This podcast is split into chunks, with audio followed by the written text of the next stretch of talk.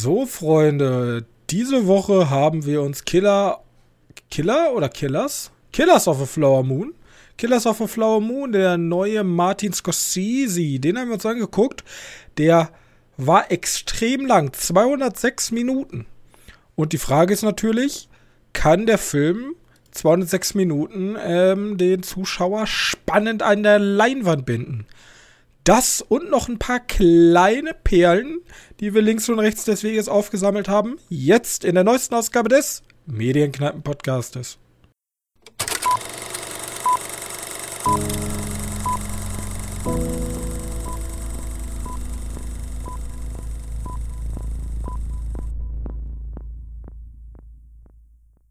Hallo und herzlich willkommen. Wir befinden uns mittlerweile bei Folge 198 unseres kleinen Filmpodcastes und an meiner Seite ist mein sehr geschätzter Mitpodcaster Johannes. Hallo. Also ist die 200. Folge, ist das zu Halloween? Ist das? Ähm, Halloween im Grunde ja. Also wenn du so die sehen wir möchtest. Dann auch, ja. Obwohl, ja, nicht ganz. Halloween, warte, Halloween ist am 31., oder? Yes. Ja, nee, ja, nächste Woche ist der 29. Das wäre 199. Okay. Da müssen wir die ganzen Horrorstreifen rausdrücken, wobei ja, genau. ich noch Zeit habe, Sachen zu gucken bis zum 31. Und wir machen jetzt hier nicht so peinlich. Also, wir, also ich, ich kann ja schon mal sagen, wir planen ein bisschen eine Umstellung, ja, aber ich werde jetzt hier nicht anfangen, dass die Umstellung genau Folge 200 kommt und ich jetzt hier mit Folge 199.1 und Folge 199.2 und so einen Scheiß mache. Nee, nee, wir ziehen das hier so weiter durch. Wir machen, wir, wir planen unsere kleine um Umschichtung und wenn es dann soweit ist, dann ist es soweit, ne? Kann auch Folge 250 mhm. werden, weil ist alles ein bisschen, dauert alles ein bisschen mit der Planung, aber ich hoffe nächstes Jahr. So. Genau. Gut. Ich habe noch was. Ich habe noch eine noch Kleinigkeit, weil wir doch Film-Podcast ja eigentlich eher sind. Aber mir fällt das immer so auf und mich interessiert da deine Meinung zu. Yes. YouTube. YouTube, ja. Hat ja nichts mit Film zu tun, deswegen sage ich, das ist so ein bisschen da schräg rein. Mhm. Ähm, wer verwendet an seinem PC, an seinem Desktop-PC kein Adblocker? Also, ich weiß nicht, ob du bis jetzt mitbekommen hast. Bei YouTube gibt es ja diese Funktion, dass also Funktionen. Momentan meckern die dich an, ey, mach mal deinen, deinen Adblocker aus. Wir werden dadurch finanziert, dass wir Werbung schalten. Und wenn du jetzt nach drei Videos keinen Adblocker ausschalten, dann sperren wir für dich YouTube. Ja. Ich habe es noch nicht ausprobiert, was passiert, weil mein Adblocker ist wohl in, intelligent genug, sich auszuschalten. Dann ist YouTube zufrieden und dann schaltet er sich in der Sekunde wieder ein und hat YouTube überlistet. Äh, es gibt auch schon erste Updates von Blockern, die sozusagen das umgangen haben. Ah, perfekt. Okay. Ich kann dir bloß ja, ans Herz legen, uBlock zu verwenden und nicht Adblocker, den klassischen. Nee, ich habe uBlock. Weil uBlock hat da, glaube ich, schon ein Update jetzt zu rausgebracht. Okay. Sollten wir irgendeinen Hörer haben, der über YouTube hört, also Respekt dafür, wenn's, wenn. Ich glaube, wir sind aber, wir haben keine Werbung an. Also, nee, wir haben ja keine Werbung an, aber ich habe ja, ich habe manchmal das Gefühl, die hauen trotzdem Werbung vor Sachen, wo ich mir denke, ja, gut, die hat niemals Werbung eingestellt. Niemals. Ja, witzige ist, also es werden Überlegungen tatsächlich, ähm, in welcher Art auch immer wir das umsetzen, mal auf YouTube äh, unser Podcast hochzuladen. Also generell Videopodcasts sind ja ein riesiges Ding, vor allem in Amerika. Und YouTube liebt ja lange Videos, die, wo Leute lange bleib, äh, dranbleiben. Also wenn wir jetzt eine Stunde Video machen würden und die Leute würden das von Anfang bis Ende gucken und das wäre monetarisiert, man könnte sich dumm und dämlich verdienen an der Werbung tatsächlich. Also da ist Werbung tatsächlich sehr effektiv, wenn man jetzt mal so aus einer rein kommerziellen Sicht gucken will. Zu deiner Sache, äh, ich finde es eine Frechheit, weil wieso haben wir uns Adblocker installiert? Weil die Werbung irgendwann so einen so eine, so eine Überhand genommen hat, dass man ohne Adblocker das Internet gar nicht mehr gescheit nutzen konnte. Ja, ja, ich war ja immer großer Fan von Moviepilot. Aber ich weiß nicht, ob du schon mal auf Moviepilot ohne Adblocker warst. Das, ja, ich weiß. Das und ich kann, GAU. ich kann Das verstehen, dass solche Unternehmen müssen Gehälter zahlen und da, die finanzieren sich halt darüber und das ist ein bisschen so ein Teufelskreis. Je mehr Leute Adblocker benutzen, desto aggressiver wird wieder die Werbung, weil du damit wieder mehr Geld machen kannst. Ähm, Genau. ich, wir sind ja gerade aktuell, wir sind Philanthropen, ja, wir bezahlen alles aus eigener Tasche hier, Website Hosting, Podcast Hosting, ja, keine Werbung, nichts. Ähm, dabei will ich es auch belassen. Die Sache ist bloß, bei YouTube ist ein riesiger Konzern. Google, riesiger Konzern, die verdienen ihr Geld mit Werbung. Okay. Ich habe noch nicht mal ein Problem damit, wenn vor dem Video Werbung läuft und nach dem Video Werbung läuft. Aber innerhalb des Videos, diese ständigen Werbeunterbrechungen, da sind ja wirklich so Pakete wie im linearen Fernsehen. Also der einzige Grund, warum ich ins Internet gegangen bin, war, weil ich zum einen mir selber aussuchen konnte, welchen Content ich gucke und zum anderen weniger Werbung. Ja. Beziehungsweise gar Aber keine Werbung stell dir- zu dem. kleiner, kleiner, äh, kleines Gedankenexperiment, weil das jetzt gut passt. Stell dir vor, du würdest Killer of a Flower Moon in der Länge, den wir gesehen haben, gucken und alle 15 Minuten wird nochmal drei Minuten Werbung oben drauf kommen. Du würdest Oder der ja, Kinobetreiber kommt vorbei, überspringen. ja, oh Gott. du würdest ja. wahnsinnig werden. Also Ja. vor allem die ganze, die ganze ähm, künstlerische Sicht, also das ganze Feeling, was ein Film ausmacht, leidet ja darunter. Und ich gucke auch sehr viele sehr cineastische YouTube-Videos, die leiden auch darunter, wenn da mittendrin dann auf einmal für NordVPN, obwohl das eher mehr so in Videos gebettet, aber auf einmal irgendwelche komischen Werbung kommen. Ja. Und ja, deswegen. ich meine, ich mein, mich stört das ja schon in, in Podcasts.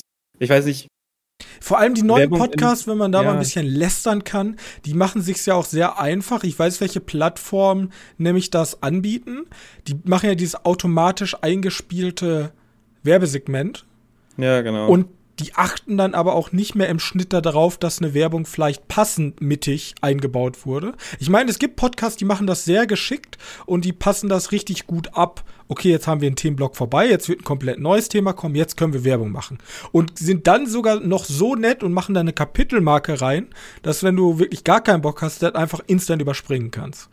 Aber Ja. durch diese Automatisierung kann es ab und zu sein, mir ist das in, ich kann jetzt auch mal Namen droppen, mir ist das zum Beispiel beim Petecast aufgefallen, von dem Pete der Podcast, den höre ich mir ab und zu ganz gerne, ha- hab ich mir ganz gerne mal angehört.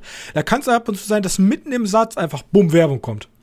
Weil das Programm Ja, hat jetzt gesagt, zack, da muss Werbung rein. Es ist, ich kann es nicht mehr hören. Es, es reißt einen so raus, es ist so unfassbar nervig. Aber ist dir schon mal bei Spotify aufgefallen? Er gibt da ja logischerweise auch Podcasts, aber Spotify macht separate Werbung. Also dann, dann ist die nicht vom, vom, vom Ersteller. Also der Ersteller kann ja sagen, ich möchte da Werbung drin haben. Aber Spotify kann auch sagen, ja, ich packe da einfach Werbung mit Auch rein. als Premium-Nutzer? auch als Premium-Nutzer. Okay, das ist mir tatsächlich, also das ist mir noch gar nicht aufgefallen. Ähm, ich höre aber auch tatsächlich nur einen einzigen Podcast über, ähm, über Spotify, den du auch schon hier empfohlen hast, Weird Crimes. Ja. Ähm, und da ist es auch nicht besonders geil Ja, die, die, haben, die haben aber andere Werbung. Die, Die haben- kündigen die ja mehr oder weniger an. genau, die kündigen die vorher an, was ich ist ab und zu auch nicht so ganz gut gelöst, wann die Werbung kommt, aber ich meine, das ist noch das kleinste Übel. Ja, und die Ähm, müssen sich auch irgendwie finanzieren. Ja, genau, da habe ich auch kein Problem mit. Bloß, ja, Ja, ich- Genau, das ist halt das Problem, wenn du 10 Euro, wurde halt 11 Euro im Monat bezahlst für Spotify und dann drückt dir selbst als Premium-Mitglied Spotify Werbung drauf. Ja, das ist, also da- das, das geht gar nicht. Ja, man muss mir mal erzählen, vielleicht ist das ja wirklich von den, von den äh, Podcast-Hosts so gewählt. Und Also ich weiß, Spotify wird es natürlich selber machen, weil Po- Spotify ist ja im Grunde ein Podcast-Host. Ja, es ist, es ist ein, es ist ein Spot, äh, äh, Spotify-exklusiver. ja, okay, ja, dann werden die Äh. das selber einstellen. Ähm, Genau. Aber eigentlich geht das gar nicht.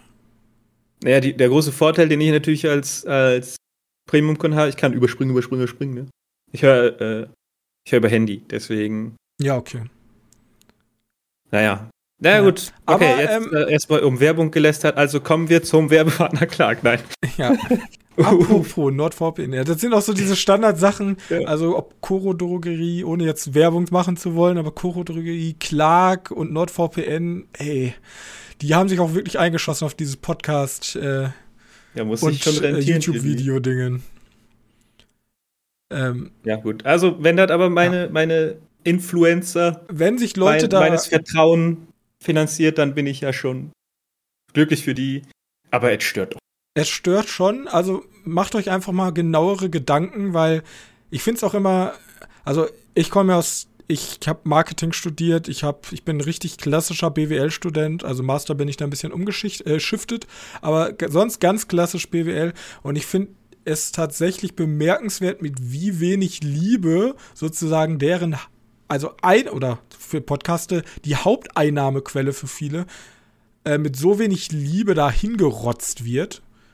Ähm, ist bemerkenswert. Also, wenn, wenn wir beide jetzt einen Podcast machen und wir würden davon leben, von diesem Podcast, und okay. wir hätten jetzt kein Patreon oder Steady oder was es da gibt, wo Leute uns monatlich Geld zahlen, sondern wir sind nur auf diese Werbung äh, fokussiert, dann würde ich mir doch Gedanken machen, wie unfassbar effizient und möglichst angenehm für den Hörer das da einbauen kann, so dass der Werbekunde zufrieden ist und meine Nutzer zufrieden sind, weil sobald meine Nutzer nicht mehr zufrieden sind, habe ich weniger Reichweite und dann ist mein Werbekunde nicht mehr zufrieden und dann kriege ich weniger Geld und ah, weiß ja, ich nicht. Und es gibt ja da auch gute Beispiele, wo irgendwelche YouTuber so Werbung einbauen, dass die sogar Spaß macht zu schauen. Ja, das ist ja richtig. Effekt für den Werbekunden. Und ich glaube, das fehlt aktuell noch bei ähm, Podcast.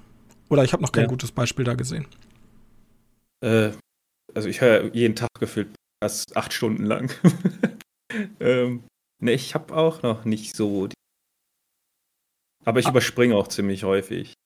Aber äh, wer sich mit, also wenn irgendwann mal uBlog und so gar nicht mehr geht für Webseiten wie YouTube, es gibt da so das ein oder andere Reddit-Forum, da sitzen sehr Hardcore-Nerds drin. Und ich sag mal so, die Informatik-Bubble, die findet immer einen Weg, 100% werbefrei durchs Leben zu schlendern. Und wer wirklich so einen großen Hass auf Werbung hat, der muss sich einfach mal ein bisschen, bisschen grundtechnisches Wissen aneignen und dann, ähm, ja, dann kann man mit in den Krieg gegen die Werbung gehen. so viel ja. kann ich sagen. Gut. Ja, dann ähm, will ich jetzt einfach, bevor wir über unseren äh, Hauptfilm reden, will ich nur ganz kurz sagen, ich habe auf YouTube ähm, ja, okay. Hab ich, aber ich glaube, da ist keine Werbung geschaltet, Gott sei Dank, ist nämlich was äh, von Arte gewesen, natürlich. Ich habe eine Jackie Chan-Doku gesehen.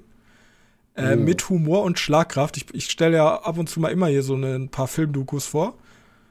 Ähm, und diesmal war es äh, Jackie Chan. Und die war tatsächlich sehr interessant, weil die hat einmal so ein bisschen das Leben von Anfang bis Ende und wo der hergekommen ist und was ihn auch so erfolgreich gemacht hat. Und Jackie Chan ist ja nach Bruce Lee so der Mitbegründer dieses asiatischen Actionkinos, was auch halt rübergeschwappt ist zu uns. Und ja. Jackie ja. Chan ist auch neben Bruce Lee so eigentlich der erste Asiate, der sowohl asiatisches Kino für Hollywood salonfähig gemacht hat, als auch ähm, ich weiß gar nicht, ist das der erste, der einen Oscar gewonnen hat? Er hat ja einen Ehren-Oscar bekommen. Der hat einen Ehren-Oscar also, bekommen. Also Ehren-Oscar ist ein offizieller Oscar, bloß ähm, es gibt stimmt, kaum Leute. Vor allem, er, er macht ja Action und Humor. Da ist ja schon mal noch mal schwerer, einen äh, Oscar zu kassieren. Ähm, zumindestens. Aber ähm, ja, Jackie Chan mit Humor und Schlagkraft, sehr coole Doku. Geht natürlich auch ein bisschen kritisch mit ihm auseinander, weil er ist, ähm, sagen wir mal, ein linientreuer Chinese hat er nicht äh, auch irgendwie Probleme gehabt mit der Tochter oder so? Das irgendwie wird tatsächlich was. komplett rausgelassen. Also da hätte ich mir auch ein bisschen, da hätte ich mir noch ein bisschen mehr, aber die dauert nur mal 52 Minuten. Ähm, der, der ist ja auch ein sehr Liebemann gewesen. Ich glaube, generell mit Frauen und so war da auch viel Kritik. Ähm, ja. Aber ja. Interessanter ja. Mensch. Also Jackie Chan auf jeden Fall, ja, kommt ja häufiger mal hier so und da bei uns im Podcast vor. Ähm, krasser Typ krasser Typ. Immer mal wieder auf jeden Fall. Da ja. war übrigens, da gibt es auch ein Segment, weil ich es ja vor kurzem äh, angesprochen hatte in Wumble in the Bronx, ähm, mit diesem, dass am Ende dann so ein Zusammenschnitt kommt von seinen Stunts, die sozusagen fehlgegangen ja, sind. Ja. Die, das hat der tatsächlich mit erfunden. Das, um so zu zeigen, so, ich bin ja. einer von euch, ich bin halt ein Typ, der macht halt alle Stunts selber. Ich habe hier nicht irgendwelche Stuntmans, die für mich arbeiten. Ich, ich lebe hier richtig, was ich mache. Und das sind aber auch wirklich immer so kleine Highlights, wenn die kommen. Da freut man sich ja. eigentlich immer drauf, die zu sehen. Und das glaube ich in allen seinen Filmen. Ja. Zumindest da, wo der mit produziert hat. Und das ist ja gefühlt, gefühlt alle. Gut. Okay. Dann, ähm, ja, wollen wir zum absoluten, ähm, wollen wir zum absoluten ähm, Kino-Blockbuster dieser Woche kommen, nämlich Killing of Killers. the Flower Killers? Killers of the Flower Killers. Moon. Genau. Ein ähm, Film inszeniert von Martin Scorsese und ein sehr langer Film, 206 Minuten, laut äh, Wikipedia 207 Minuten laut unserem Kino. Ja. Und ja, behandelt, also ich kann jetzt mal, das ist ein großes Thema, aber im Grunde behandelt es die Geschichte der Osage-Indianer in den frühen 1920er Jahren ähm, in Oklahoma. Und die Osag ähm, wurden damals vertrieben, so wie ganz viele Indianerstämme, und wurden dann Reservate zugeordnet. Und sie haben sich ein sehr ödes Land ausgesucht, im ersten, auf den ersten Blick, bloß dann stellt sich. Warte, wie, wie funktioniert, ich habe da eigentlich nicht ganz, ganz nachvollziehen können. Wie funktioniert das? Die durften sich Länder rein aussuchen? Ja. Oder? Also, ich glaube, denen wurden verschiedene verschiedene Möglichkeiten gegeben, ähm, wo sie, wo sie ähm, Land nutzen Heimisch werden dürfen. Ich weiß gar nicht, also in Amerika wird ja unterschieden zwischen ähm, Federal Land, das wird ja auch ganz kurz angesprochen in dem Film, zwischen Federal Land und, also es gibt Land, was dem Staat gehört, Land, was dem ähm, einzelnen, das sind beide Staaten. Also einmal Land, was den USA gehört, dann Land, was den einzelnen Staaten gehört und dann gibt es halt die Reservate, die sind so eine Sonderdingens, die halt den ähm, Indianern gehören und die durften sich sozusagen Land aussuchen ähm, von, von, was den USA gehört. Und die haben sich, und es sind ganz viele, ähm, Oklahoma besteht auch aus ganz vielen Reservaten. Äh, das sind da noch mal besonders, weil das sind sozusagen Indian Nations. Und ich glaube, es gibt sechs Stück. Äh, nagelt mich nicht fest darauf. Ähm, und die Aussage haben sich ein Gebiet ausgesucht, was sich später rausstellte, ist sehr karg, aber ist voller Öl. Und als der Ölhype dann kam oder der Ölboom kam, sind die halt von jetzt auf gleich alle, also das sind ja auch meistens sehr große Familien, aber alle diese Familien, die dieses Land bewohnten, sind von jetzt auf gleich zu Millionären geworden. Ja, war, galt ja eine Zeit lang als reichstes Volk der Welt. Ja, genau. Das Problem daran ist, wenn man reich ist und zu einer Minderheit gehört, die Mehrheit findet das meistens nicht so toll und will ein bisschen was von dem Reichtum abhaben. Und eigentlich ist ja dieses eh schon geschundene Volk vertrieben in irgendeine Ödnis und dann stellt sich heraus, geil, in der Ödnis gibt's Öl ähm, und Öl ist ja nicht umsonst immer ein Meme geworden für die Amerikaner. Die haben sich dann sehr viele kreative Varianten ausgesucht, wie sie den Osage, Osage heißen, glaube ich, ähm, das Geld aus der Tasche ziehen können. Ob das jetzt extra Preise sind, also alle, alle haben günstige Preise, bloß die Osage müssen immer viel, viel mehr zahlen. Oder es gibt Osage, die dürfen gar nicht ihr Geld selbst verwalten, sondern kriegen einen ähm, sogenannten Vormund, das ist natürlich ein weißer Bio-Amerikaner, ja. Ähm, und der äh, muss sozusagen jede einzelne Ausgabe für was auch immer ähm, erst freigeben. Und die werden sozusagen wie kleine Kinder behandelt. Unter dem Vorwand, die, die, das sind die Wilden, die wissen nicht, wie man damit umgeht. Wir müssen die behüten. Und ja. Ja, ja. Ja, ne? Ja. Und gleichzeitig, ähm, ja, erzählt dann Killer of a Flower Moon eine Geschichte über eine dieser Osage-Familien, ähm, die, die unter einer großen Mordserie gelitten haben, die zum Ziel hatte, sozusagen immer das Geld, ähm, an deren Geld zu kommen. Hat genau. ein bisschen was von Parasite, oder? Hat ein bisschen, bisschen, bisschen schon. Bloß im Grunde sind, also ähm, unser Hauptprotagonist ist ja Leonardo DiCaprio, der sich mit einer dieser Osage ähm, Schwestern aus dieser Familie verlobt. Und Robert De Niro spielt ja seinen geldgierigen Onkel, aber der ist ja gar nicht so arm. Also das bei mir, es bringt der Film ja, glaube ich, gerade ganz rüber. Er hat da eine Rinderfarm, sagt er, aber er hat kein Öl. Und er ist, er ist schon sehr reich, aber er will halt noch reicher werden. Ja, genau. Ja, der, vor allem ist er auch rassistisch, ne? Also geht ja auch dazu. Ein bisschen der Sinn dahinter, dass das, wie sagt er, zu unseren Leuten kommt. Das Geld zu unseren, zu den ja, richtigen, zu unseren das, Leuten das kommt, sagt er häufiger mal. Ja. Äh, es wird ja auch immer unterschieden zwischen das N-Wort, was wir nicht sagen, ähm, dann den Roten und den, oder ähm, es gibt also verschiedene Begriffe, die sie verwenden. Ich glaube, die werden ja auch teilweise als Tücher beschrieben. Oder, ne? Weil, weil die tragen ja immer so lange Gewänder, die ja, aussehen ja. Wie, wie, so ein Handtuch, wenn man es jetzt ganz gemein sagen würde. Ähm, und ja, also im Grunde ist es ein, ein sehr langer Film über eine Geschichte, wo eine Minderheit rassistisch beleidigt, ausgegrenzt und ausgebeutet wird von, von den vermeintlichen wahren Amerikanern, die natürlich einfach nur, einfach sich nur wie Parasiten an ein eh schon geschundenes Volk hängen. Genau. Und unser Hauptprotagonist, was ich ja ganz interessant finde, gespielt von Leonardo DiCaprio, ist, man sagt ja immer, man muss eigentlich versuchen, dass der Hauptprotagonist, dass du eine gewisse Bindung zu findest. Also, und ja. hier haben wir einen Hauptprotagonist, der mit Abstand der Rückgrat, rückgratloseste Hauptprotagonist ist, den ich seit langem im Kino bewundern durfte. Also Leonardo DiCaprio spielt einen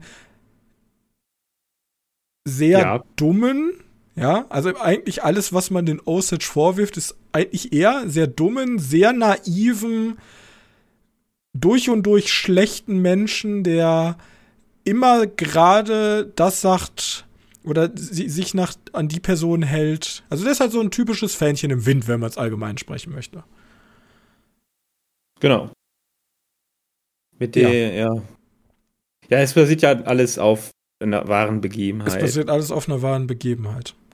Genau. genau. Und ja, und das ist jetzt mal so die, die Geschichte zusammengefasst. Ähm, generell, also der Film ist sehr lang. Das lässt sich nicht abschreiten und ich glaube, der Film könnte für viele Leute auch einfach zu lang sein, weil ähm, wenn man jetzt gemein zu dem Film sein will, zeigt er dieses Leid, ja, aber er zeigt dieses Leid wieder und wieder und wieder. Kann natürlich ein stilistisches Mittel sein. Andere Leute könnten sagen, er nimmt sich da ein bisschen, er nimmt sich vielleicht ein bisschen zu viel Zeit.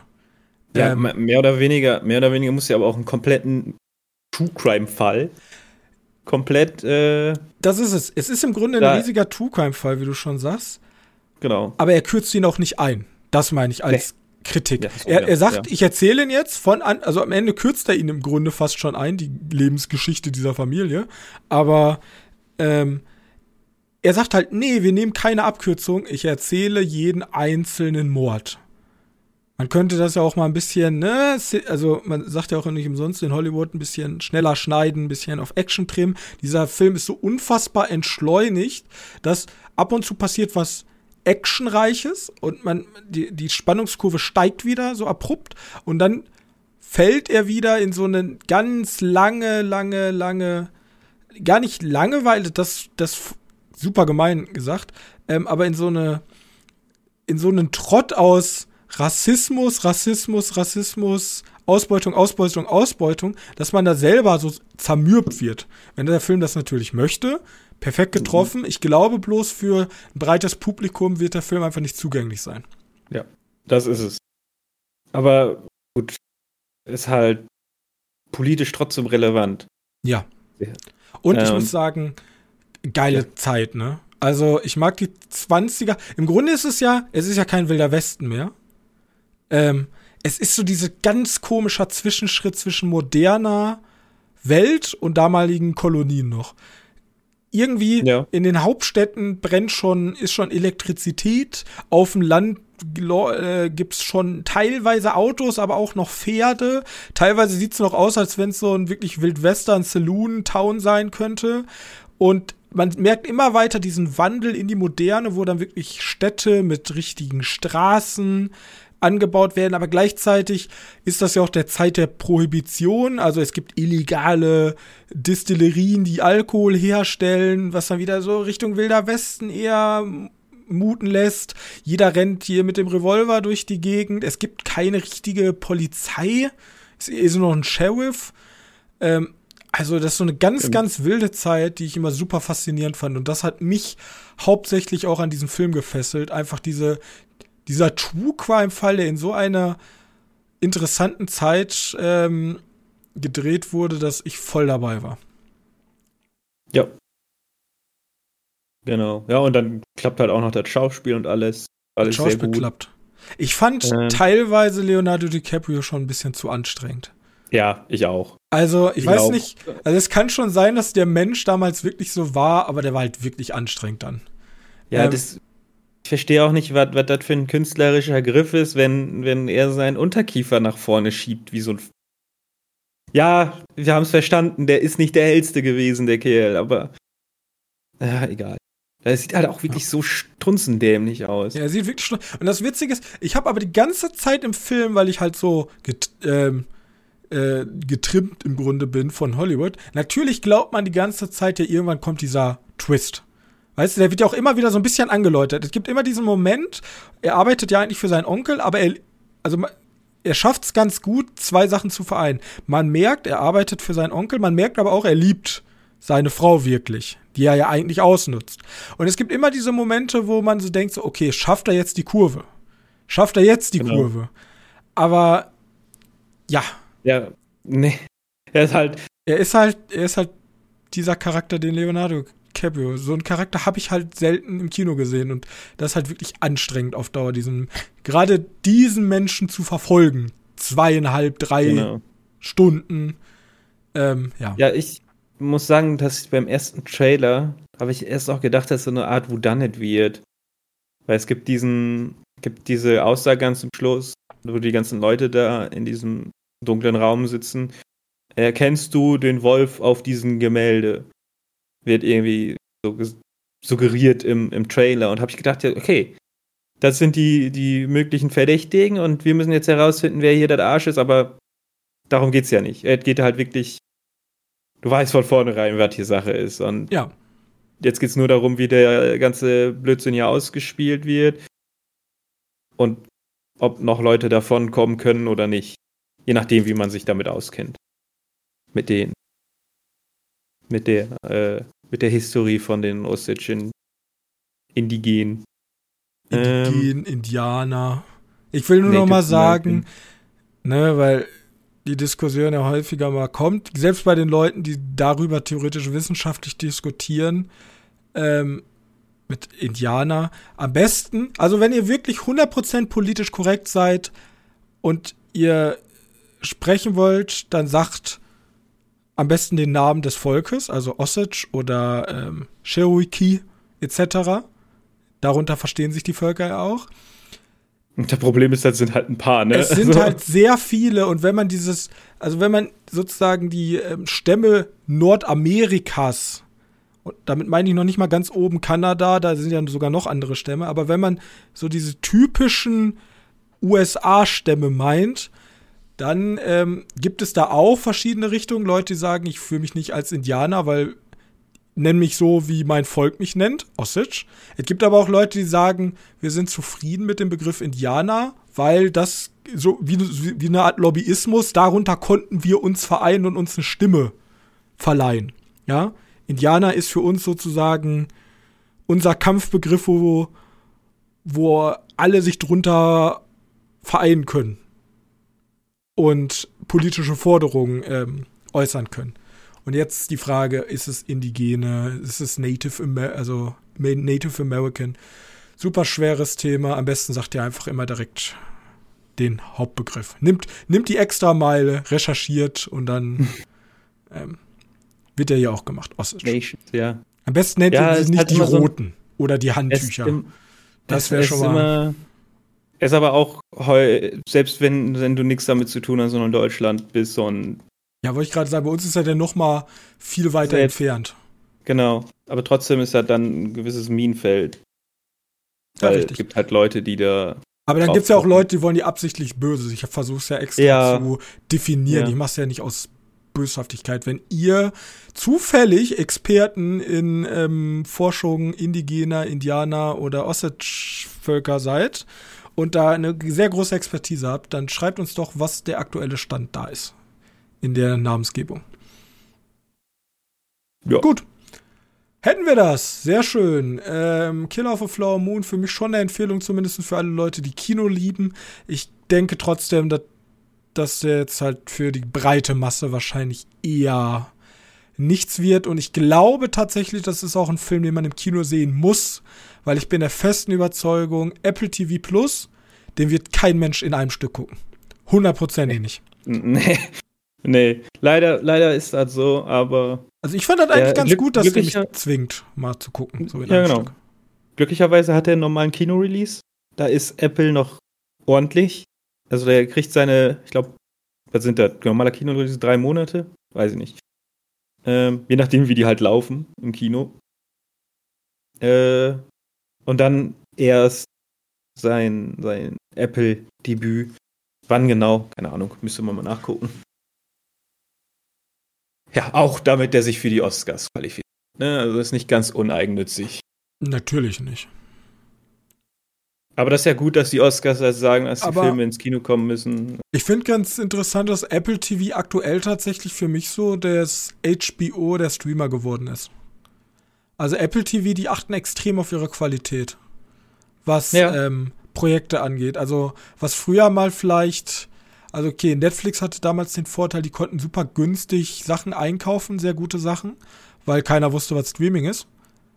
ähm, jetzt, und vor allem, wenn ich jetzt vergleiche Disney, Netflix, Amazon, serientechnisch, teilweise haben die immer natürlich immer einen Banger dabei, aber was Filme angeht, und auch viele Serien, Apple TV ist da, glaube ich, momentan zumindest so der Goldstandard oder der Benchmark, an dem sich andere, was Qualität angeht, zumindest orientieren sollten.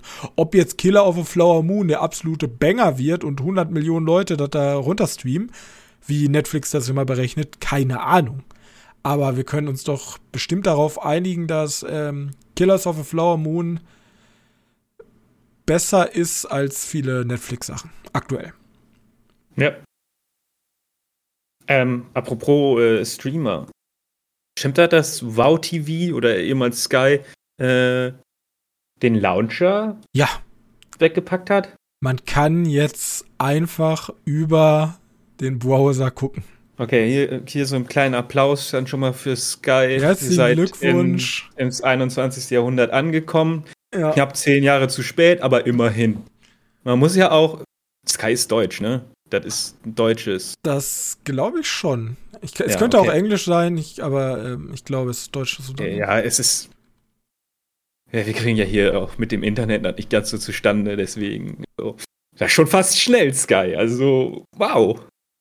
Oder Wow TV. Ja, also im Grunde ist es ein bisschen so wie äh, Killers of a Flower Moon. Wir gucken einem Konzern dabei zu, wie er sich ganz langsam in die Moderne bewegt. Genau. Naja. Okay. Ich habe zwei Sachen geschaut. Du hattest drei Sachen geschaut, ne? Jetzt noch zwei, weil Jackie Chan war da eine von. Ach so, ach so, ach so. Okay. Deswegen sage ich, eine war ganz klein. Ähm, ja, möchtest du anfangen? Ich habe Horror und Serie. Ja, ich habe Horror in Anführungszeichen und noch einen Film, der auch Horror war. Also gut, der war nicht schlecht. Aber Achso, war, ich. War, war eher so, das ist kein typischer Horrorfilm. Macht eher so ein Horrorszenario auf. Ähm, okay, ich mach, ich mach schnell, ähm, oder was heißt schnell? Ich mach kurz äh, Haunted Mansion, auch die Geistervilla so. von Disney Plus, ist ja eher ein Horror- Family Fantasy Film oder so, würde ich es eher nennen. Das ist ja kein richtiger klassischer Horror. Aber hat natürlich Horrorelemente. Ähm, worum geht's? Es geht um eine Mutter und ihr alleinerziehende Mutter und ihr Sohn ähm, kaufen sich eine Villa, kommen an, merken, scheiße, es spukt. Ähm, war ganz schnell, Luca, ne? Ja, richtig. es spukt ganz schnell raus hier. Bloß sie sind irgendwie an den Ort gebunden und deswegen holen sie sich einen Priester, gespielt von Owen Wilson, einen okay. Geisterforscher, gespielt von Ben. Äh, nee, warte, von äh, Lakeith Stanfield. Lakeith Stanfield, oh, der ist cool. Ähm, und ein Medium von Tiffany Haddish und einen Wissenschaftler oder einen, also so ein Geschichtsdulli, gespielt von Danny DeVito. Holen mhm. sie sich ran. Ähm, das Problem ist, sobald man dann mal die Villa betreten hat, kommt man nicht mehr raus. Also dann halten die Geister ihn sozusagen. Ist ein bisschen so, ähm, erinnert mich an ein, an ein Buch, was ich gelesen habe. Da geht es darum, dass du in eine Stadt kommst und da ist eine Hexe und wenn die Hexe dich einmal sieht, kannst du aus der Stadt nicht mehr raus, weil immer wenn, je weiter du dich von der Stadt entfernst und je länger du dich von der Stadt entfernst, kriegst du auf einmal Schmerzen. Die hören erst wieder auf, wenn du wieder zurück in die Stadt kommst. Coole Geschichte, hoffentlich wird noch verfilmt, ist von einem niederländischen Autor. Ähm, auf jeden Fall ein bisschen so ist das hier auch. Je weit, also wenn du von der Geisterwelle wegkommst, fangen die Geister an, halt bei dir zu Hause zu spuken, bis du wieder freiwillig zurückkommst. So. Okay. Und jetzt macht sich diese Gruppe auf, herauszufinden, warum spukt es in dem Haus, was ist da eigentlich los. Ja, und ich ganz ehrlich, der hat richtig zerstörerische Kritiken von den Kritikern bekommen. Bei Rotten Tomato fanden die Leute den Film aber sehr gut. Ich glaube, der hat 85 von den Audience bekommen. Und ich bin eher bei der Audience. Also ich hatte tatsächlich einfach Spaß bei dem Film. Das ist so ein typischer ist halt ein Kids-Film, ne? Ist, ist halt so ein Familienfilm, den man gucken kann. Ähm, super klischeehaft teilweise. Die Geschichte reißt jetzt hier keinen, äh, kriegt hier keinen Oscar fürs beste Drehbuch. Aber ich hatte, ich hatte gut Spaß. Die Effekte waren natürlich alle albern und ein bisschen so CGI, dieses bisschen drüber. Aber mhm ich hatte hier Spaß bei. Die Charaktere waren alle durchgehend, fand ich sehr sympathisch. Vor, vor allem Owen Wilson als ähm, Pfarrer macht einen sehr guten Job. Ähm, und Danny DeVito, der overacted komplett, aber ich glaube, der hat einfach gesagt, boah, ich habe richtig Bock auf so einen Film. Und ja, ja das, wie gesagt, das ist da ein Kinderfilm, das muss ja die Kids überzeugen, da muss dich ja nicht gruseln. Du bist, nee, ja nicht, genau. du bist ja nicht in Geistervilla, um jetzt Angst zu haben. Ist halt wichtig, als dass. Erwachsene die, Person. Ja, genau. Also du gehst halt nicht da rein, um Angst zu bekommen. Das Wichtige ist, der Film muss kreativ sein und das hat der Film geschafft. Also da sind Geister dabei, die sind cool gestaltet. Ähm, wie gesagt, ich würde jetzt lügen, wenn man das vorher noch nie gesehen hat, aber wer so, weil wir uns vor kurzem ja auch noch mal über Dingens unterhalten haben, wie hieß er, der Film, wo ähm, im Grunde Jumanji bloß im Weltall mit dem Raumschiffspiel da. Ach so, ja, Satura oder so. So ne? ein bisschen geht das in die Richtung, so eine Art von Abenteuer hat man da. Und oh, dann kannst du dich als Kind doch ein bisschen gruseln? Man kann sich schon ein bisschen gruseln. Und da, das ich glaube, ab und zu spielen die auch damit, dass die sagen so, wie alt ist das Kind? Neun Jahre. Und dann sagt die sowas so komplett, was eigentlich nicht für Neunjährige ist. So ein bisschen so. Äh. Er nimmt sich auch ein bisschen selber auf die Schippe. Jared Leto spielt den Bösewicht. Der ist aber so voll mit CGI, ich habe den nicht erkannt. Wenn ich hier nicht gelesen hätte, dass Jared Leto wäre, wüsste ich es nicht. Keine Ahnung. Okay, okay. Ähm, ja. Ja, ich glaube, ich weiß, wer das dann ist. Da gibt es ja schon so ein paar ein paar Bilder von. Insgesamt, wie gesagt, grundsympathischer Film, kann man auf jeden Fall gucken. Und wenn man dann irgendwie noch zwei Kinder dabei hat, ja. hat man einen schönen Nachmittag. Ja. Das ist so ein typischer Fernsehfilm auch. Also so, dafür wäre ich niemals ins Kino gegangen. Jetzt auf Disney Plus im Abo vollkommen fein. Also der Film überzeugt mich dann, wenn du mir jetzt sagen kannst, ob das Set überzeugend ist. Also das Set ist tatsächlich, weil es basiert ja auf einer Freizeitpark-Attraktion. Ja, genau es fühlt sich auch genauso an. Also gar nicht im schlechten Sinne, es ist alles so ein bisschen, wie man sich so eine, also wenn man jetzt jemanden eine, eine Geistervilla beschreiben lässt, so mal zehn. Ja, ja, klar. Du hast, einen, du hast einen Essenssaal, wo die Stühle so kreuz und quer sind und ab und zu fliegen irgendwelche Pfannen und Lebensmittel durch die Gegend und im Trailer wird da ganz viel mit diesen Bildern gespielt, das ist ein ganz großes Thema. Also so eine typische Horrorshow, so eine, so eine Geisterbahn halt. Ja. Ja, okay, dann vielleicht gucke ich mir das tatsächlich mal an, weil das ist ja dann doch überzeugend. Also wer jetzt mal weg will von wirklich Jumpscare und psychedelischen französischen Expressionismus-Horror, kann vielleicht sich mal einfach ein bisschen was Gutes tun und einfach mal Haunted Menschen angucken. Soll ich auch einen Standardfilm reinpacken? Ich habe nämlich eingeschaut, auch im Horrorbereich. Aber das Hau ist schon raus. wirklich Horror. Der ist auch ab 18. Also wenn du jetzt Okay, komplett also- anderes zu den Kinderfilmen haben möchtest. Ich habe einen Film geschaut, der heißt Konferenzen. Konfer ich glaube, es ist einfach Schwedisch für Konferenz. Im Englischen heißt er auch einfach nur The Conference. Ähm, Im Deutschen heißt er Konferenzen. Also, außer, also mit S, ne? Aber EN. nicht die Kon. Ah, nee, warte mal. Nee, Ich bin. die Konferenz der Tiere. Nee, ich war ja gerade bei einer Nazi-Dogo vom Wannsee-Konferenz. Den meine ich nicht. Der von 2023, ne? Ja, relativ aktuell. Ja, ja, Genau. Netflix, Ja, Netflix. Slasher. Stimmt, das mit dem hässlichen äh, Artwork auf der Dings. Deswegen habe ich es nicht geguckt. Mit Genau. dieser Und ich Maske.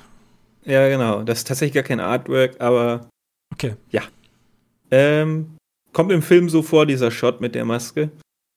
Äh, es ist halt ein normaler Slasher, ne? Die Idee ist ganz nett, weil hier ist so eine, ich weiß nicht, das ist so eine entweder Architekturbüro oder vom, vom Amt ein Leute, die jetzt halt so eine, so eine Teambuilding-Maßnahme besuchen. Mhm. Das ist kein großes Team, das sind irgendwie acht oder zehn Leute, weiß nicht, irgendwie so. Ähm, aber schon ganz am Anfang stellt sich heraus, das ist eigentlich ganz fishy. Die haben irgendwie so ein Einkaufs-, so ein riesiges Einkaufshaus am Laufen.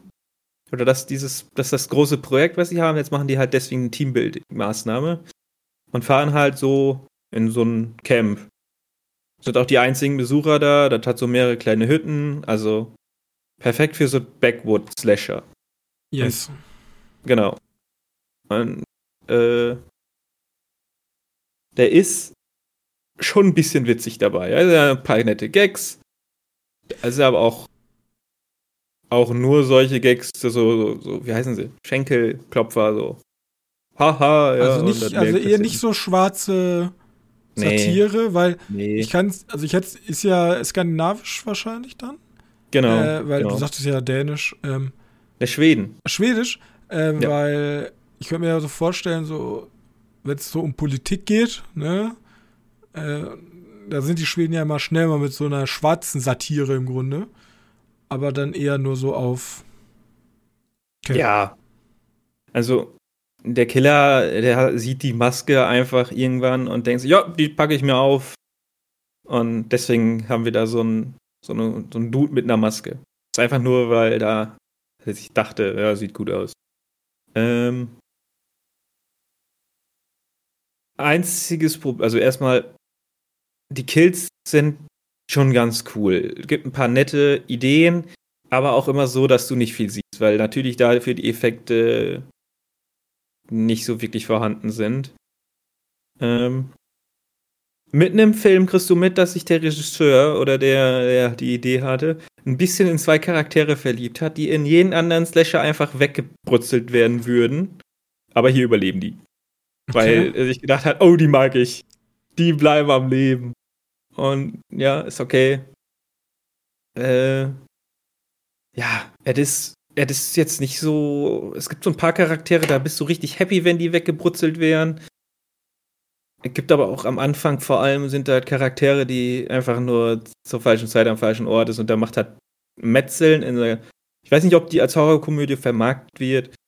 Äh, macht halt nicht ganz so viel Spaß, die zuzugucken, vor allem, weil, weil das ist nur so ein, oh, ich schlag mit einem Hammer auf dich ein und dann gibt's so ein Close-up auf die Maske und dann siehst du halt Blut ins Gesicht fliegen.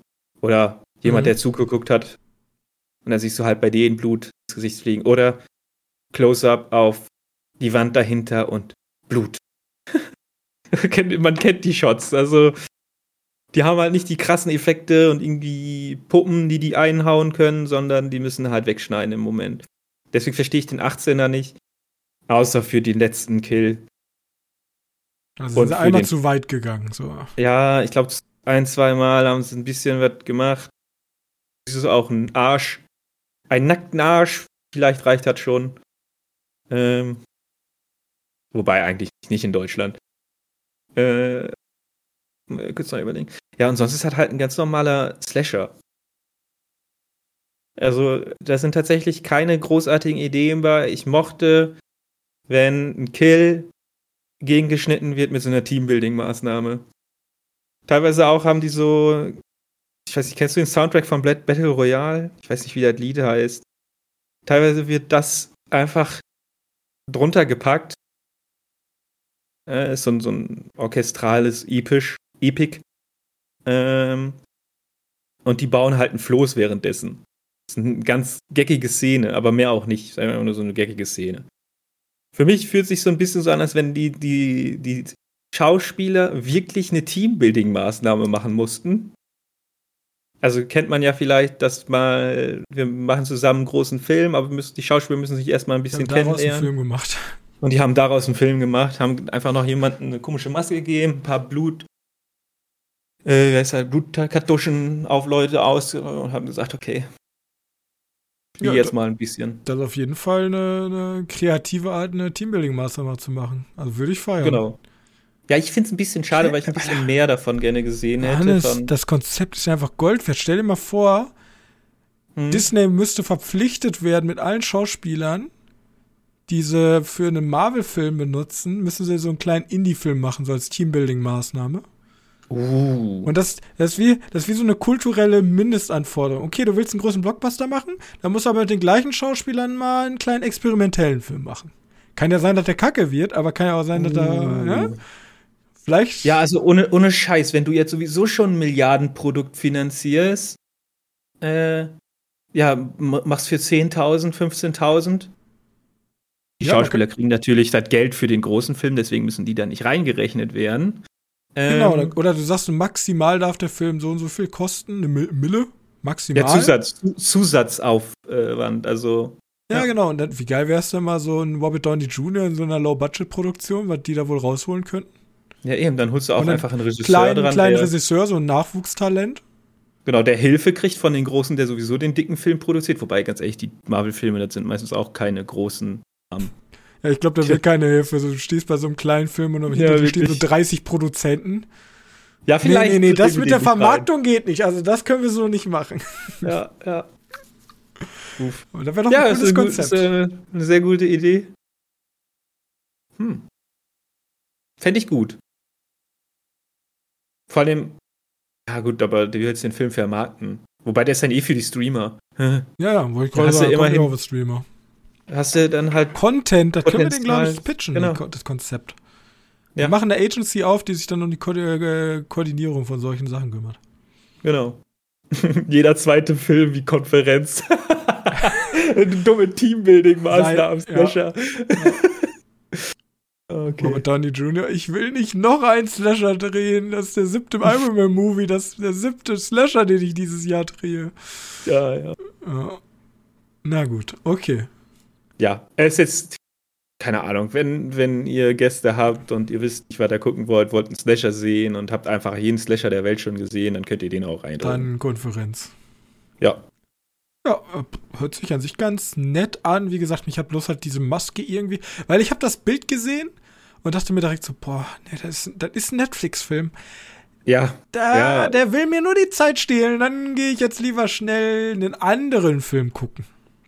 Ja, ich glaube, das wäre bei mir auch die bessere Lösung gewesen, einen anderen Film zu gucken, aber. Ich habe mich nämlich direkt dran gesetzt und habe natürlich einen Film gesehen, der ganz bekannt ist, obwohl er nie im Kino lief, nämlich ein Fernsehfilm von 1983. Okay. Horror sagst du. Es ist ein Horrorszenario. Es handelt nämlich über einen atomaren Krieg, nämlich ist The Day After, der Tag ja, danach. Ein, oh, der ähm, hat dieses wunderschöne Bild mit den, mit den, den startenden Raketen. Ja. Und der Film, muss ich wirklich sagen, hat mich wirklich mitgenommen und hat mich zum Nachdenken gebracht. Weil der Film startet in einem kalten Kriegsszenario, ist ja frisch aus den 80ern. Ähm, die Russen auf der einen Seite, die NATO auf der anderen Seite und wir verfolgen ganz am Anfang verschiedene Protagonisten in einem normalen amerikanischen Leben. Mhm. Also irgendwelchen, irgendeinen Farmer, äh, einen Arzt, ähm, und wie die so ihr Leben äh, beschreiten.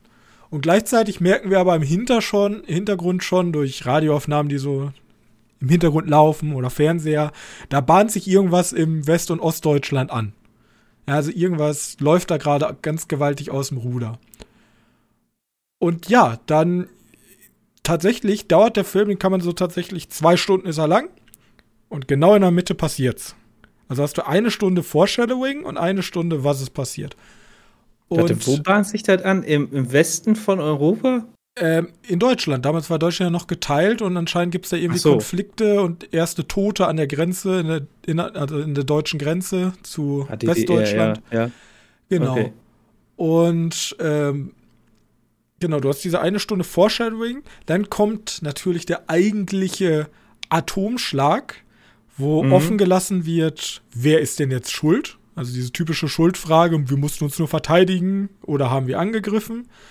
Ähm, und dann gibt es diese kurze Phase, wo diese ganzen Raketen hochgehen und dann hast du so ein Zeitfenster in diesen fünf Minuten oder zehn Minuten, wo halt ganz Amerika in Panik verfällt und wo die genau wissen, ja, die Russen haben natürlich auch einen Angriff gestartet und die, wir warten also jetzt nur noch auf die Atombomben, also dieser typische Titanic-Effekt. Okay, wir wissen eigentlich schon, was passiert und alle Leute bereiten sich gerade darauf vor. Ja, warte, der Titanic-Effekt, den hast ja nur du als, als Zuschauer. Als, ja, die Leute ja Aber diesmal haben jetzt die Leute sogar die wissen, dass die, die, die genau. Raketen kommen. Ist ja noch mal, und okay. den habe ich auch ewig schon auf der Liste immer diese, noch. Diese fünf bis zehn Minuten, ähm, wo diese Schwere sozusagen liegt und alles verfällt in Panik und die Läden werden geplündert und Leute, die ersten Leute sagen, ach, das ist gar nicht so schlimm und andere Leute verstecken sich halt in Kellern. Ähm, die, die ist so intens tatsächlich in diesem Film und das ist wirklich, wenn du den Film guckst, kannst du bei dir zu Hause die Spannung so mit einem Messer einfach außer Luft schneiden. Das ist wirklich unfassbar krass gemacht. Dann kommt die eigentliche Explosion, die weil die damals kein krasses CGI haben, ist es sehr viel Explosion, teilweise gemischt mit Originalszenen von so Atombombentest. Ähm, teilweise dann wieder gemischt mit irgendwelchen Flammen und Plastikskeletten, ne, wenn man ganz genau hinguckt. Also alles ein bisschen extrem. Ach, da kommt, da kommt auch so eine, diese, diese Dingens, diese Terminator-Szene, wo halt jemand von einer, zu so einem Skelett vaporisiert wird. Ja, genau, am äh, Zaun. Am Zaun. Ja, genau. Und ähm, das ist Terminator 2. Das ist genau, also dasselbe, genau die gleiche Szene, oder? Ach Gott, ich muss ja noch mal rein. Und es gibt und danach muss ich tatsächlich sagen, wird der Film für mich ein bisschen uninteressanter, weil dann zeigt er im Grunde so eine postapokalyptische Welt. So könnte es aussehen, wenn Atombomben abgeworfen werden und am Ende wird gesagt, es könnte noch viel, viel schlimmer sein. Ähm, und wir sollten alle abrüsten, natürlich die richtige Botschaft, aber am Ende wird dann so eine Postapokalypse daraus, die am Anfang noch realistisch anmutet, dann aber irgendwann in so eine surreale dann war es mir ein bisschen zu drüber. Dann sitzen da teilweise so halb verbrannte Leute und treffen sich erstmal in der Kirche und irgendwie komplett zerstört ist und irgend so ein Typ macht da eine Predigt und das war mir dann alles ein bisschen zu zu drüber, alles ein bisschen, das war wieder ein bisschen zu patriotisch in dem Sinne. Also, da hat mich der Film ein bisschen verloren. Aber diese erste Stunde, diese erste Stunde, wo du ja eigentlich schon weißt, wo der Film darauf zusteuert, da wurden, da gab es auch teilweise Zitate, die man so in die heutige Welt reinziehen kann. Ich habe sogar mal mitgeschrieben, also ich habe mal zwei Sachen rausgeschrieben, da gibt es so einen Charakter, um mal zu zeigen, wie das so, ähm, also, das, das ist ein Charakter so, also wenn es um Öl gehen würde, würde ich mir keine Sorgen machen. Ja. Ähm, okay. Und was ich ganz interessant fand, gerade mit dem Hintergrund jetzt Ukraine-Krieg, wo natürlich auch eine Nation drin involviert ist, die Atomwaffen besitzt, ähm, gab es ganz viele Charaktere, äh, äh, Personen in dem Film, die an so einem Supermarkt sagen, ja, was interessiert uns eigentlich diese Probleme in Europa? Die sind so weit weg und das ist doch alles egal und wieso müssen wir die überhaupt unterstützen? Ähm, dass ich glaube, dass wir mittlerweile was ich damit am Anfang sagen wollte, mit dem, das hat mir zu denken übrig gegeben. Ich bin ja ein sehr großer Freund von Kriegsfilmen und Antikriegsfilmen, die so in den 70ern, 80ern entstanden sind, aus Koreakrieg, Zweiter Weltkrieg, Vietnamkrieg, wo so Amerika so ein bisschen so verarbeitet hat, was alles passiert ist. Und es gab ja auch so eine neue Welle von Kriegsfilmen, die aber meiner Meinung nach ein bisschen ja, also, die so ein bisschen Hero-mäßig. American Sniper, so. Ja, wie heißt, der, so heißt der, wie heißt der, der Pazifist nochmal? Ähm, hier Sergeant Doss mit, äh, ist halt Mel Gibson gewesen, ne? Ja, okay, ähm, stimmt, ist Mel Gibson gewesen. Ist Mel Gibson gewesen. Ja, okay. Ähm, war halt alles immer sehr patriotisch in letzter Zeit. Auch so, ähm, auch so, hier, wie heißt das, äh, Midway, nee, gerade, äh, äh, ja, Midway der? auch. das kannst Midway, auch nehmen. Ja, kann ich auch nehmen. Oder auch der Klassiker, hier, wie hieß er denn? Wurde, wurde Pearl Harbor. Das, Pearl sind, halt so, genau. das sind so patriotische. Ich glaube, der heutigen Generation fehlt mal wieder so einen richtigen Antikriegsfilm. Ich glaube, ich glaub, deswegen war aber auch im Westen nichts Neues so. So unfassbar so, äh, wichtig, weil das für die Deutschen auch. der einzige, das wird, äh, das was ein bisschen schlimm ist, ist für die Deutschen, oder was natürlich auch gut ist, der einzige Krieg, an den sich meine Oma noch erinnern kann, weil sie als kleines Kind geflohen ist damals, ist der Zweite Weltkrieg. Das ist das einzige, wo wir Deutschen uns mit verbinden können. Ob jetzt die Bundeswehr im Irak, in Mali, sonst wo stationiert ist, da haben wir ja gar keinen Bezug mehr zu. Aber ich glaube, der heutigen Generation fehlt man noch mal so einen richtigen Antikriegsfilm, um zu zeigen, wie scheiße eigentlich Krieg ist und um zu zeigen, dass wir unter allen Umständen Krieg verhindern müssen oder Leuten helfen müssen, die in solchen Situationen halt gerade sind. Und ich glaube, dazu verlieren wir halt immer mehr den, den Bezug, weil als ich mir die Szenen jetzt noch mal aus dem Film angeguckt habe, ist mir noch mal so in Bewusstsein gekommen, das war ja 70er, 80er, ja, die Leute damals, die hatten noch so, die haben das ja richtig verarbeitet, was da passiert ist. Und heute haben wir ja gar keine Vorstellung mehr davon und gehen vielleicht viel zu selbstverständlich mit den Worten Krieg und Atomwaffen und bla bla bla und ist schon alles nicht so schlimm und ach, passiert eh nicht. Ich glaube, dann mhm. brauchen wir mal wieder so eine Nachschärfung, weißt du? So im Westen nichts Neues ist ein guter Ansatz, aber ich glaube generell so einen weltweiten Film, den alle mitnimmt, das gibt's heute, ist halt Top Gun, Krieg ist geil. Äh, solche Sachen. Da glaube ich, ja, müssen wir mal ja. so ein, ein Gegenbeispiel haben. Ja. Und am besten am besten ohne, dass es ein also ohne dass es ein Film, äh, ein, nicht ein Film, sondern eine, ein Moment gibt, der das auslöst. Weil klar, zum Vietnamkrieg kamen viele Antikriegsfilme, aber ich boah, möchte Antikriegsfilme haben, ohne dass es irgendeinen Krieg gibt. Logischerweise. Ja, genau. Ähm, und, und würde mal interessieren, was dieses Jahr für Kriegsfilme rausgeht. Ich finde es ja ganz interessant, da wollte ich jetzt gerade darauf zu sprechen kommen, weil ähm, ich bin ja selber ein Mensch, ich mag Kriegsfilme. Ich habe da eine, ich würde schon sagen, eine perfide Faszination für, weil ich mich sehr viel halt mit Geopolitik beschäftige. Und ich finde, man muss es halt komplett ich mag halt auch Antikriegsfilme, weil man muss es, glaube ich, unterscheiden. Es gibt Kriegsfilme, die einfach diese Strategie, also Krieg ist ja im Grunde ein, ein Wettkampf. Ein Wettkampf, wo Menschen sterben, aber es gibt eine Seite gegen die andere Seite. Politische Ziele egal, aber wenn du Soldat vor Ort bist, kommt es auf deine Fähigkeiten an, vor Ort extrem gut zu sein. Und jetzt sagen wir mal hier American Sniper, der war halt ein extrem krasser Sniper. Was der jetzt da gemacht hat, darüber kann man dann diskutieren. Aber von seinen Fähigkeiten ist er ja erhaben. Er war ja einer der Besten. Und dass der dann so einen Film darüber bekommt, finde ich noch nicht mal schlimm. Ähm, und jetzt stehen wir ja kurz davor, auch wenn das natürlich ganz weit in der Vergangenheit liegt, aber wir kriegen jetzt einen Biopic an, in Anführungszeichen von Napoleon, einen der größten Feldherren der Welt. Und dann bin ich mal gespannt, wie kritisch der Film denn damit umgeht, weil wenn das natürlich so weit in der Vergangenheit ist, guckt man sich das natürlich gerne wieder lieber an, weil man ist da ja gar nicht so selber von betroffen, ist ja trotzdem Krieg. Weißt du, da sind ja trotzdem 100 Millionen von Menschen damals gestorben. Ähm, mhm, klar. Oh ja, da waren auch sehr viele. Sch also ich meine, äh, wie, viel, wie viele tausend, zehntausend, hunderttausende von Franzosen, allein der, der Feldzug nach Russland, wie viele Millionen Menschen dabei einfach verhungert und erfroren sind, kann man sich ja gar nicht heutzutage mehr vorstellen. Und heute sitzt man da und guckt sich das wie ein Actionfilm an.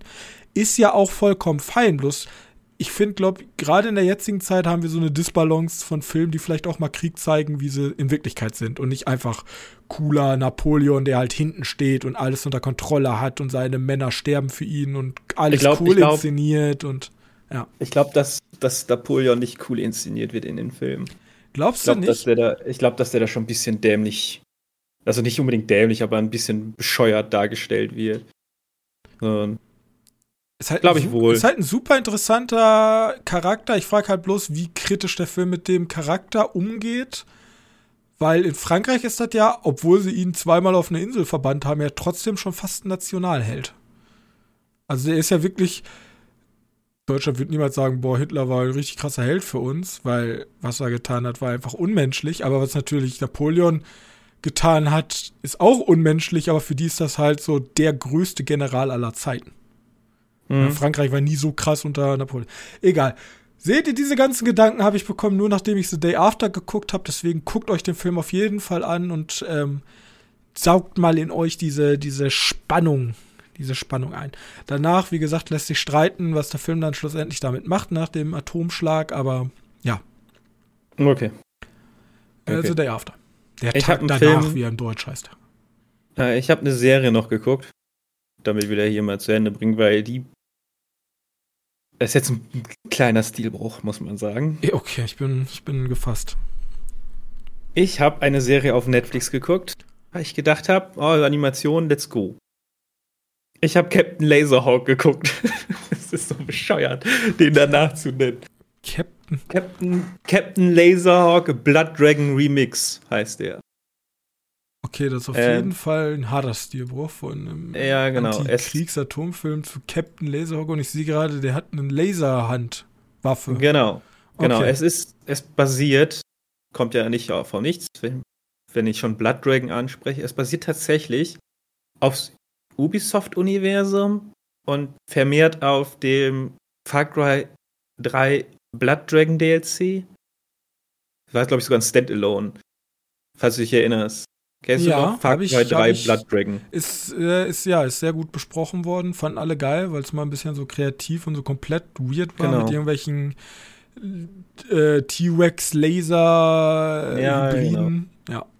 Genau, hier haben wir äh, ist so ein bisschen angepasst an dieser Welt. Also du musst dir vorstellen, das ist halt äh, das Gefühl, Neonfarben, alles so pink und grün grüne Neonlichter, alles leuchtet wie Sau. Ähm, alle sind übelst cool. ähm, und unser Protagonist ist halt dieser sogenannte Captain Laserhawk. Die Besonderheit an ihm ist, er hat ein so ein Cyborg-Auge und so einen Roboterarm und den Arm kann er umklappen und dann hat er eine krasse Laserwaffe. Ähm, und er ist halt unser Protagonist und der löst jetzt halt, äh, löst halt ein Problem in Eden. Eden ist da so eine fiktive Großstadt, die böses von einem bösen Regime kontrolliert wird und allen Leuten geht's da schlecht, obwohl Eden immer sagt, Propaganda macht, hier geht's allen geil und so. Und in Wahrheit geht's aber allen schlecht. Dann gibt's Spezizismus, weil da sind so Mensch-Tier-Hybriden, die werden da, also denen geht's da ganz schlecht. Und ja, und ein paar mehrere, alles, was halt so, so ein 80er Jahre Synth-Pop-Shit da reinkommt.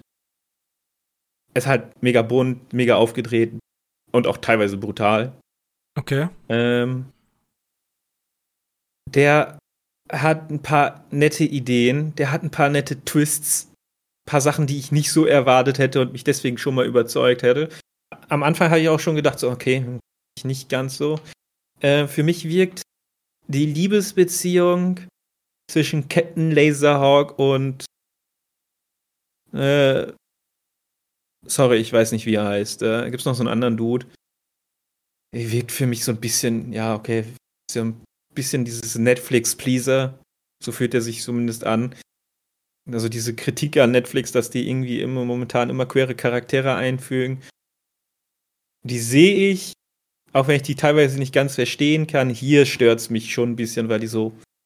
Also, um mal natürlich so einen unfairen Vergleich zu ziehen, sie ist nicht so natürlich entstanden wie in einem in einem in, äh, in vielen anderen Netflix-Serien. Das ist nicht, das ist nicht nur eine, aber zum Beispiel Arcane macht's halt mega. Genau.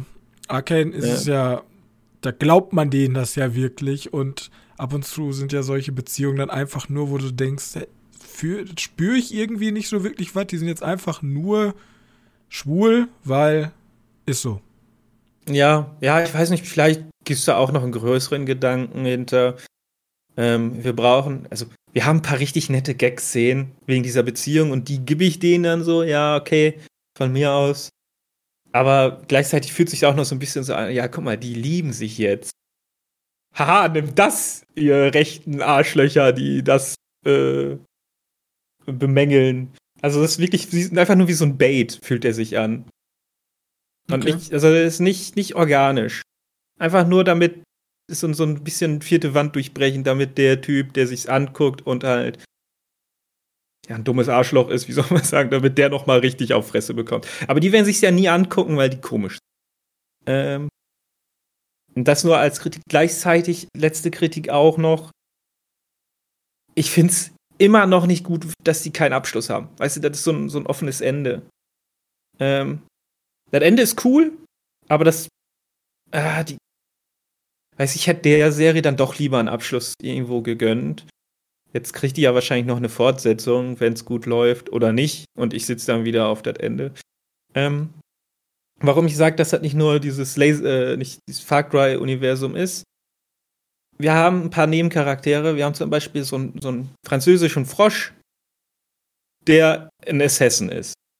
Ah, also ein okay. Assassin's Creed Assassin. Wir haben einen Charakter, die verwandt ist mit Sam Fisher. Sarah Fisher. Okay, okay. Also ein Best ja. of Ubisoft eigentlich. Ja, genau. Und ein ganz wichtiger Charakter ist Rayman. Rayman ist nämlich so der Chefpropagandist von, von diesen Eden. Und die Schurken sind halt die Templer. Ah, natürlich. Okay, also das einmal. Genau. Okay. Also jetzt fehlt eigentlich nur noch eine Serie über Rainbow Six und dann haben sie. Ja, ich habe schon gesehen, Rainbow Six hat schon Operator bekommen. Also okay. das Spiel hat aber schon Operator, die so ausschauen. Kommen. Oder Skins für die Operator, irgendwie sowas. Ähm, was ich aber als größten Highlight erachte, ist halt der Sound. Und ja, man kann jetzt sagen, ja, die verwenden den aber auch schon immer wieder. Also äh, so Synthesizer. Ich, ja, Carpenter Brut. Okay, okay, ja. Und die haben einfach Turbokiller eingekauft. Und ja. ich sage dir nur so, es gibt so Szenen, wo Turbokiller eingekauft ist, so Action-Szenen und du, ich feier die einfach nur. Wenn der, wenn der, wenn der Synth-Soundtrack nicht laufen wird, okay. Aber, aber weil der läuft, Alter, mega. Wirklich mega. Apropos, die Rabbits kommen auch noch vor, aber die sehen ein bisschen anders aus. Okay. Also siehst du dann, wenn du den würdest.